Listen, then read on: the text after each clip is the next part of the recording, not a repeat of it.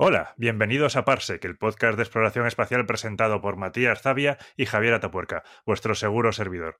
Este es el tercer episodio de la tercera temporada en el que nos hemos dado cuenta que el anterior que grabemos fue el quincuagésimo episodio de Parsec, siempre y cuando no contamos el cero, pero claro, el cero no cuenta. Entonces este es el quincuagésimo primero y el anterior era meritorio y digno de mención y no lo mencionamos. 50 episodios de Parsec, un número bastante bastante digno para lo que son la mayoría de los podcasts que a partir del segundo episodio ya empiezan a flaquear. Se acabaron.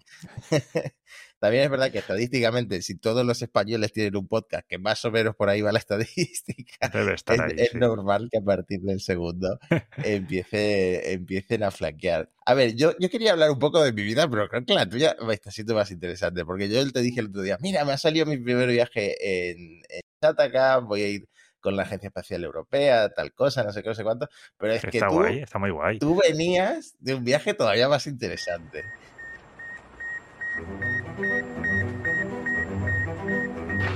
We choose to go to the moon in this decade and do the other things, not because they are easy, but because they are hard. If you're going to pick some place to die, then why not Mars?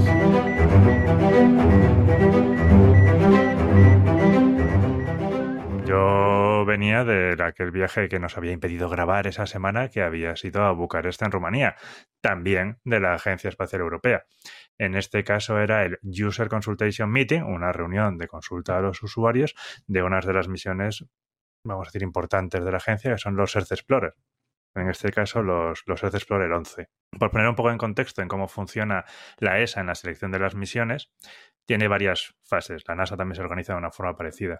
Tiene una fase, bueno, tiene una prefase cero. Vamos a usar los Earth Explorer 11 como ejemplo. En una llamada de ideas, primero la ESA hace una llamada de ideas a los científicos y a los usuarios de Europa a ver qué les interesaría.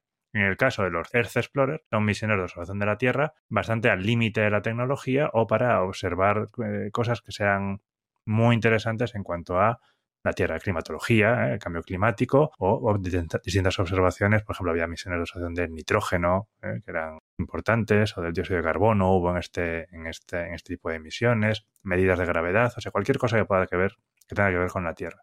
Entonces tienen una llamada de ideas, los científicos y las universidades las presentan, hacen una preselección interna y de esa preselección interna sacaron, en este caso, cuatro misiones. El número puede variar, pero en este caso fueron cuatro. Y entonces lanzaron la fase cero. En la fase cero, que es super inicial, es una fase de viabilidad, se analizan estas cuatro misiones. Compiten entre ellas, estas cuatro misiones empiezan a competir porque al final de la fase cero, que es la User Consultation Meeting en la que estuve, se iban a seleccionar dos de ellas. Y no solo estas cuatro eh, compiten entre ellas, la ESA también selecciona para cada misión a dos consorcios que desarrollan un concepto de la, de la misión. KERT tenía dos consorcios, Nitrosat tenía dos, Sistar y Wyvern tenían cada uno dos consorcios. Hay dos mm, grupos industriales, normalmente formados por un lado por Airbus y por el otro con OHB o tales, que se podían repartir entre ellos la plataforma y el instrumento, pues desarrollaban los distintos conceptos. Y en esta reunión de Bucarest iba la ESA, todo el Departamento de Observación de la Tierra, todos los grupos industriales que habían trabajado en ello y los usuarios y científicos que eran los que iban a, decidir o a dar una recomendación más bien de qué dos misiones pasarían a la fase A, que ya es un estudio más de viabilidad, más empieza a verse cómo pueden funcionar y después de la fase A llega el momento de estilo los inmortales, solo puede quedar uno y ahí de estas dos solo pasará ya una, una, misión y un consorcio a las fases posteriores donde ya se fabrica satélite. Oye, qué interesante que guay que estés ahí, pero creo que deberíamos hacer tarjetas de visita de, de Parsec para que las vayas dejando ahí en lugares estratégicos. sí, Bueno, eh, tengo que decir que hay eh, unos niños jugando al fútbol en mi ventana literal, o sea que esto se va a filtrar en el audio sin ningún lugar a dudas y además con el cambio horario pues parece noche cerrada totalmente y sin embargo están aquí los niños jugando al fútbol.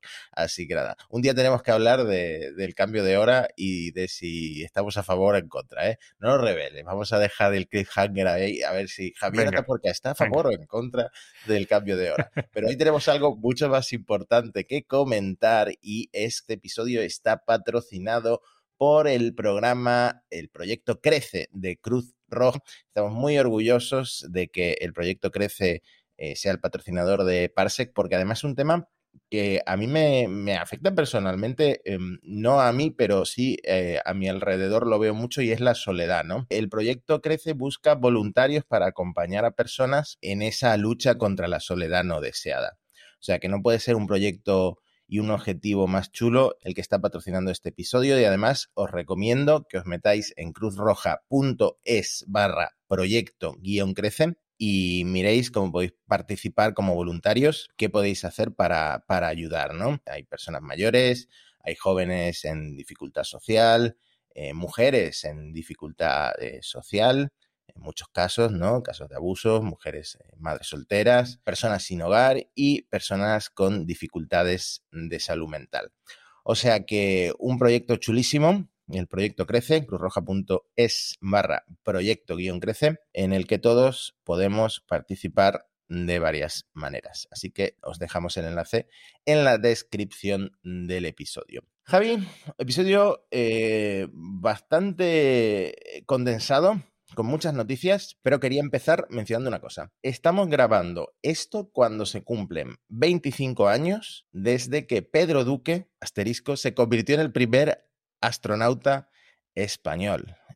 el primer español, según el titular, en, viajar al espacio y a la Estación Espacial Internacional. Asterisco, ¿por qué el asterisco, Javi? Explícame. Miguel López Alegría. sí, señores. Lo que, lo que este titular olvida y no todo el mundo aclara es que eh, Michael López Alegría, nacionalizado estadounidense, nació en España y su nombre es Miguel Eladio López Alegría. Lo de Eladio no lo sabía, lo, acabo, de, lo acabo de bichear en la Wikipedia. Y mm, realmente fue él el primer español o el primer hombre nacido en España en el espacio. Aunque es verdad que mm, Pedro Duque sí se podría definir como el primer astronauta de España, ¿no? Sí, em, Miguel López Alegría es de padre español y nació en Madrid, de hecho el padre es de Badajoz y la madre es estadounidense y prácticamente se crió, si no me equivoco, en California. Entonces, eh, Pedro Duque sí que es el primero, digamos, nacido y criado en España. Que, bueno, Miguel López Alegría sí que se define como español, así que en ese sentido. Yo me acuerdo de vivir yo no sé si tú eras consciente de esto, pero yo me acuerdo de vivir los titulares de cuando Miguel López Alegría volvió, voló al espacio y era el primer astronauta español, el primer astronauta español, todos, pero criado en Estados Unidos. Y luego ya cuando voló Pedro Duque, casi nadie se volvió a acordar de Miguel López Alegría. Fue un, giro radical. Oye, estoy viendo aquí en el vídeo, que por cierto ahora lo tenemos también en Spotify, no solo en YouTube.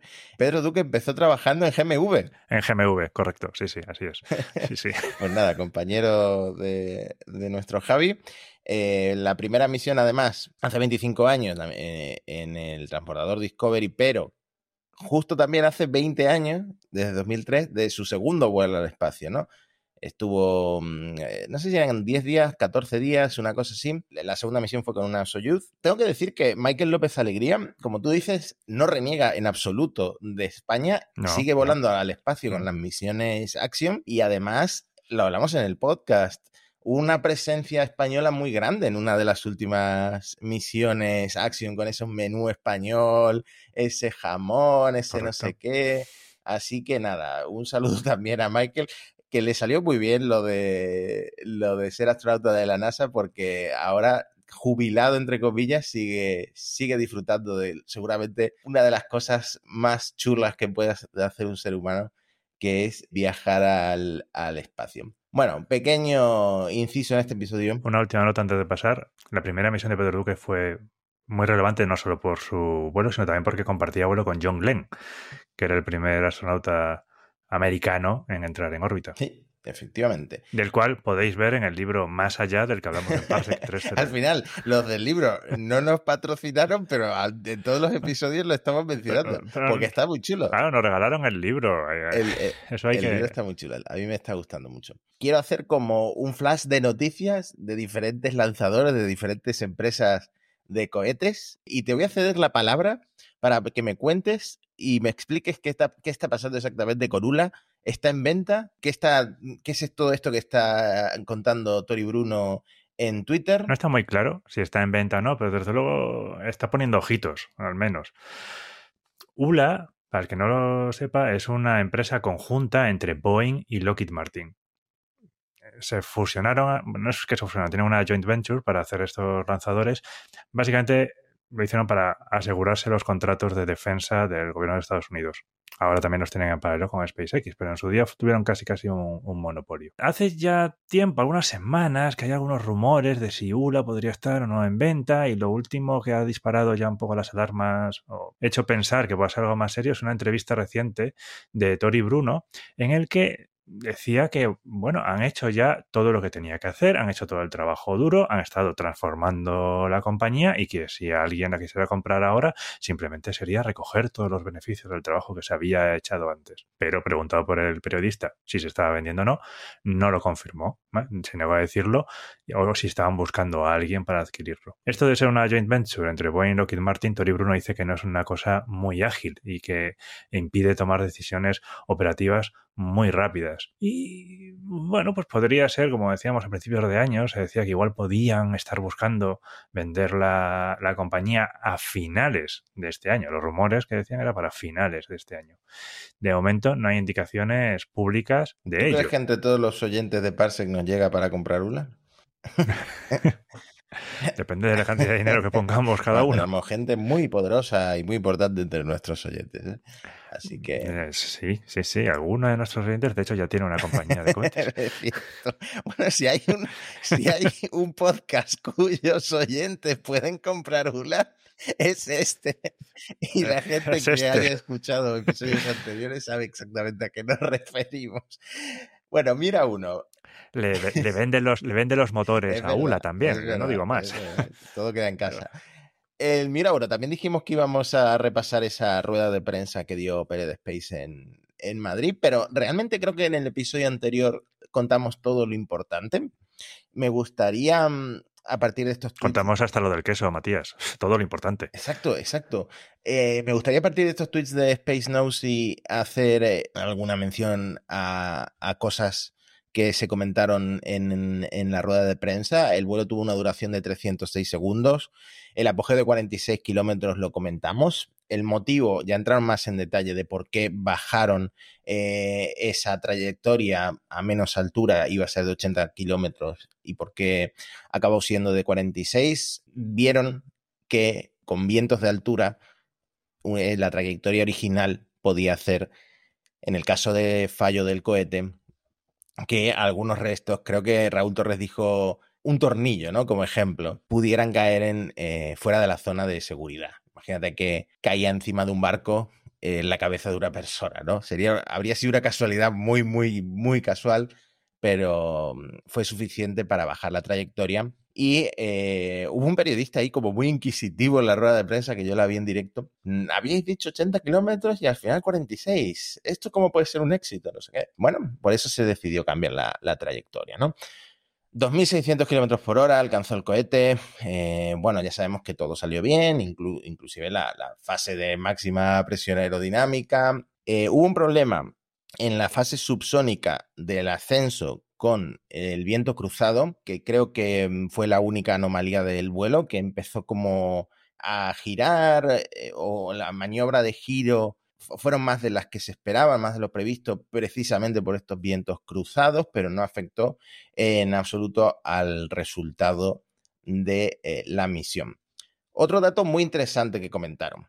El Mira 1, el desarrollo del Mira 1, ha costado 29,7 millones de euros. Esto es muy poco. Es, barato, es barato. Para el desarrollo desde cero de un cohete que ellos han Mm, fabricado en gran parte o en la mayor parte en Elche, que han probado sus motores diseñados por ellos en Teruel, que han lanzado desde Huelva 29 millones, muy poco. Y encima, la financiación que han conseguido, tanto de fuentes privadas sobre todo, como también eh, algún apoyo gubernamental, es de 65 millones. O sea que le sobra ahí para, para, para el Mira 5 un dinerillo. Tienen un remanente para el Mira 5. Unos ahorrillos. Y el Mira 5, insiste, mm, Raúl Torres está mucho más avanzado de lo que la gente piensa. Y el primer vuelo seguramente tenga lugar a principios de 2026. Esperemos que no se retrase por ninguna razón. Además, tenemos aquí una foto del queso que iba dentro de marca Ahuyenta Lobos. Eh, creo que es un queso de cabra o de oveja, por lo que veo en la imagen. y creo que costaba como 70 euros. Lo busqué en Google. Está ahora mismo en el fondo del Atlántico por si alguien quisiera recuperar la cuña de, queso, la rueda de queso. Dejemos a Pele de Space porque tenemos que hablar, que hace tiempo que no hablamos, de uno de los que se considera sus principales competidores mm, dentro de Europa, concretamente dentro de Alemania, pero que no va a lanzar desde Alemania. Cuéntame, Javi. Sí, ya hablamos que ahora el mercado de cohetes, sobre todo de pequeños cohetes en Europa, está desarrollando mucho. Aparte de PLD Space, hay varias otras compañías como ISAR o el de que vamos a hablar ahora, que es RFA One. RFA, bueno, la compañía, y eh, su cohete RFA One. Bueno, pues ahora RFA ha firmado un acuerdo con el gobierno británico, con el Reino Unido, para poder hacer su primer lanzamiento desde un puerto espacial allí en el Reino Unido, en Escocia, concretamente. La Agencia Espacial Británica proporciona 4,3 millones de dólares a la compañía para adaptar el centro de lanzamientos que tienen en las islas Shetland, en Escocia. El puerto espacial lo llaman eh, Saxabort. Pues allí, allí se lanzará este competidor que esperan lanzar en el segundo trimestre de 2024. Tenían planeado originalmente lanzar a finales de este año, pero lo han tenido que retrasar y se espera que hagan el primer lanzamiento en el segundo trimestre de 2024. Así que estos competidores de PLD Space no van mal, van rapidito. Un lugar muy bonito desde el que lanzar. Maravilloso, un entorno natural espectacular. Estamos teniendo espaciopuertos muy bonitos como aquel de Nueva Zelanda, también la, la Starship desde el sureste de Texas, es un entorno muy chulo. Y ahora este, bueno, por no hablar de Médano del Loro, allí en el sur de Huelva, desde el que no sabemos si se va a lanzar otro Miura o no. Muy, muy bonitos. Hay imágenes muy bonitas de lanzamientos de cohetes. Y ya que menciona la Starship. La Starship, en principio, voy a hacer autobombo, me voy a poner aquí un, post de Shataka, está lista. Está lista para volar. Se han hecho todas las pruebas, se ha hecho el ensayo húmedo, se han hecho pruebas de encendido por separado, se han hecho pruebas del bidé ese gigante de las planchas de acero con agua de alta presión. Está totalmente lista y así lo indica SpaceX en un tweet. El vehículo está listo para el segundo vuelo de prueba de la Starship totalmente integrada a falta de la aprobación regulatoria. Se le están echando ya encima a la Administración Federal de Aviación de Estados Unidos, a la FAA, porque todavía no, ha dado esa licencia de vuelo, a pesar de esas 63 acciones correctivas, menos las 6 que no tenían relevancia para este segundo vuelo que SpaceX completó a los dos días. Comentamos eso, fue muy raro lo comentamos. y es que además hay otra investigación que todavía no se ha cerrado, que es del Servicio de Pesca y Vida Silvestre, que está estudiando toda la parte ambiental. Desde el 19 de octubre también se han puesto a analizar este sistema de diluvio, eh, deflector de llamas, cada uno lo llama como quiere, ¿no? En las planchas que echan agua rollo vide gigante, también se han puesto a investigar eso porque la ley de agua limpia de Estados Unidos regula la liberación de aguas en procesos industriales, o sea que eh, también tienen que revisarlo a fondo y se han dado 135 días de margen para dar, un, para dar una respuesta, pero yo creo que el, lobbying de SpaceX y la presión que están ejerciendo acusan, no, pero, pero se quejan de que la FAA esté understaffed, ¿no? Como que muy pocos empleados para la velocidad que tiene ahora mismo la, la industria espacial y puede que tengan incluso razón en lo que están diciendo y que haya que acelerar el ritmo siempre que SpaceX no tenga manga ancha para el desastre, el posible desastre ambiental que pudo ser. Imagínate que hubiera explotado la Starship. Claro. Eh, imagínate hasta dónde habría llegado el hormigón, el polvo y todo lo que levantó la Starship sin explotar.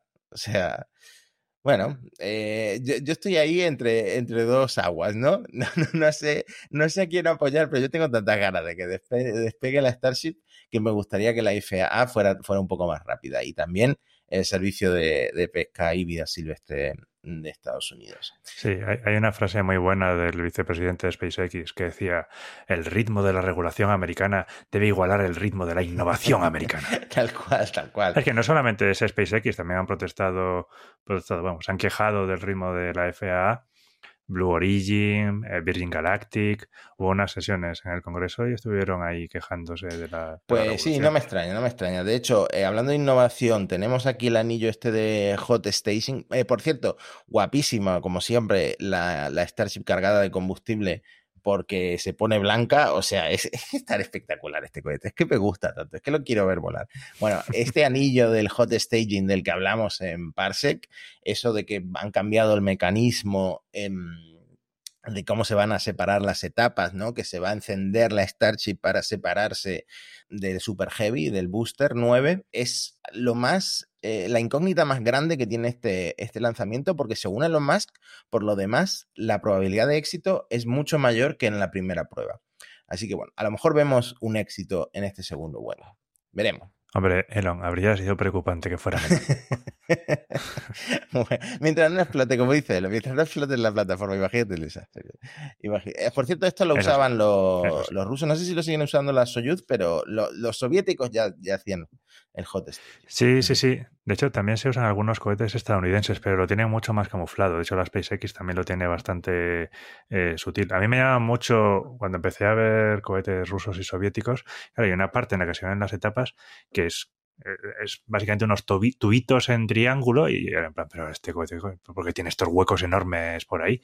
Y era porque tenía el hot staging mucho más abierto. Pero algún cohete norteamericano también, también lo tiene. Pues pendientes de ver eh, cómo funciona eso.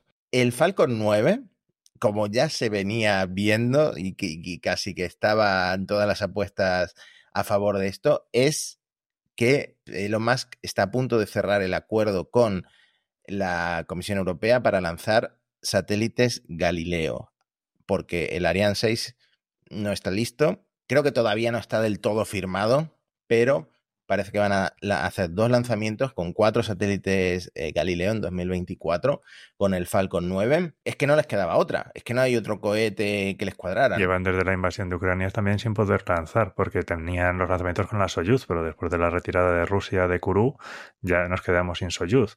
el Ariane 6 ni, está sin, ni se le espera. Bueno, hicieron el Web 3 rehearsal hace poco y esperemos que en 2024 sí que esté, ¿no? No hay cohetes europeos para poder lanzar esto. Al final se ven obligados a, lanzar con SpaceX. Que tienen, hay, hay, hay, varios artículos de opinión que han salido hace poco acerca de la especie de monopolio casi involuntario que tiene SpaceX ahora mismo en lanzamientos en el espacio, aparte también de la competición y la fuerte presión que meten las compañías de pequeños lanzamientos con el tema del ride sharing, que eso seguramente no sea involuntario, pero bueno, pero en caso de lanzamientos grandes, ahí sí que parece que SpaceX se ha convertido casi en la única alternativa, porque hay muchos cohetes esperando para, para estrenarse, es decir, el Vulcan de ULA que comentábamos antes todavía no se ha lanzado.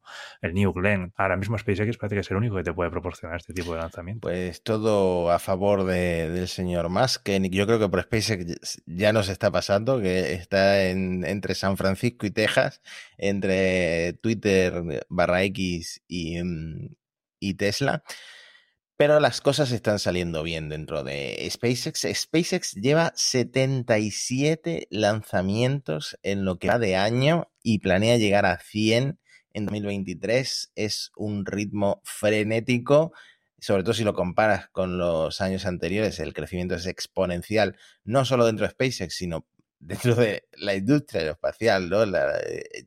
vamos de récord en récord. Eh, al señor Jonathan McDowell ya no le dan las manos para apuntar todos los lanzamientos en su, en su, en el registro de su web. Está, la, columna, las columnas del Excel están a punto de llenarse. Ya no tiene más. se le va a colgar, se le va a quedar colgado el Excel. Y en 2024, eh, SpaceX quiere aumentar la cadencia en un 50% hasta llegar a 144 lanzamientos.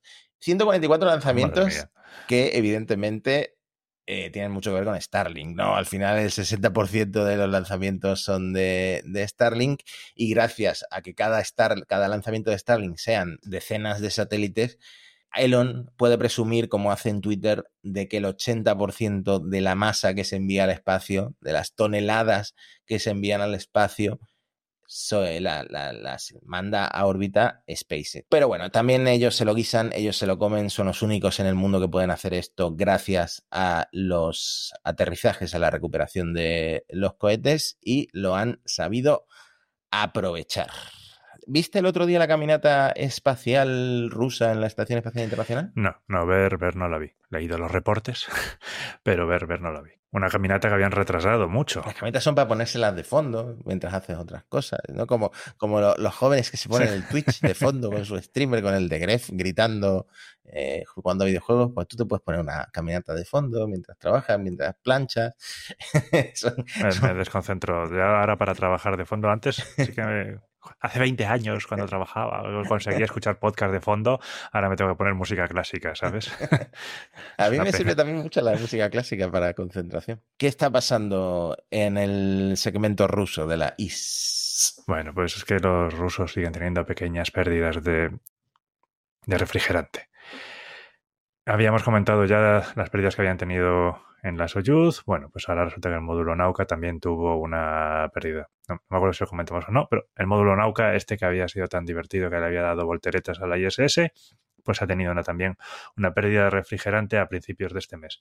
Había varias salidas programadas en la ISS que se fueron retrasando por culpa de esto, porque claro, se filtraba amoníaco, que es eh, tóxico, y entonces esta semana hicieron una salida los astronautas rusos Oleg Kononenko y Nikolai Chuf para inspeccionar el radiador que tenía el módulo Nokia que había tenido estas pérdidas.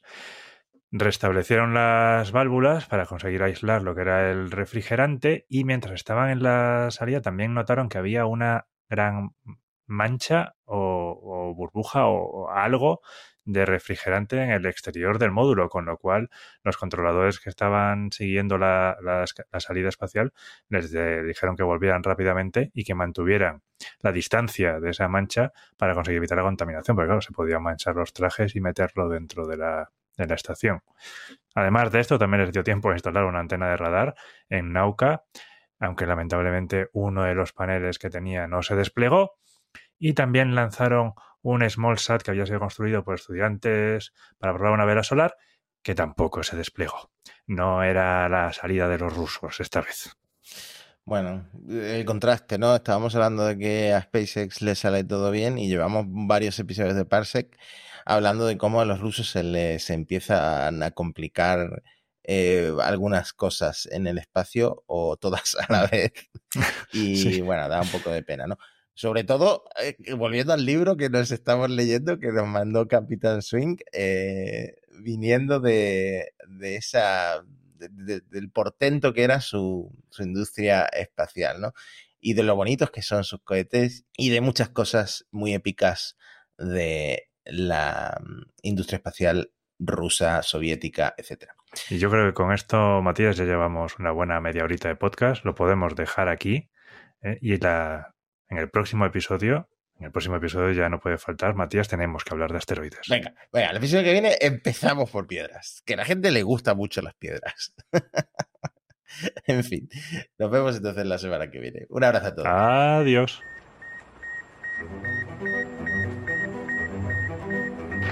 We choose to go to the moon in this decade and do the other things, not because they are easy, but because they are hard.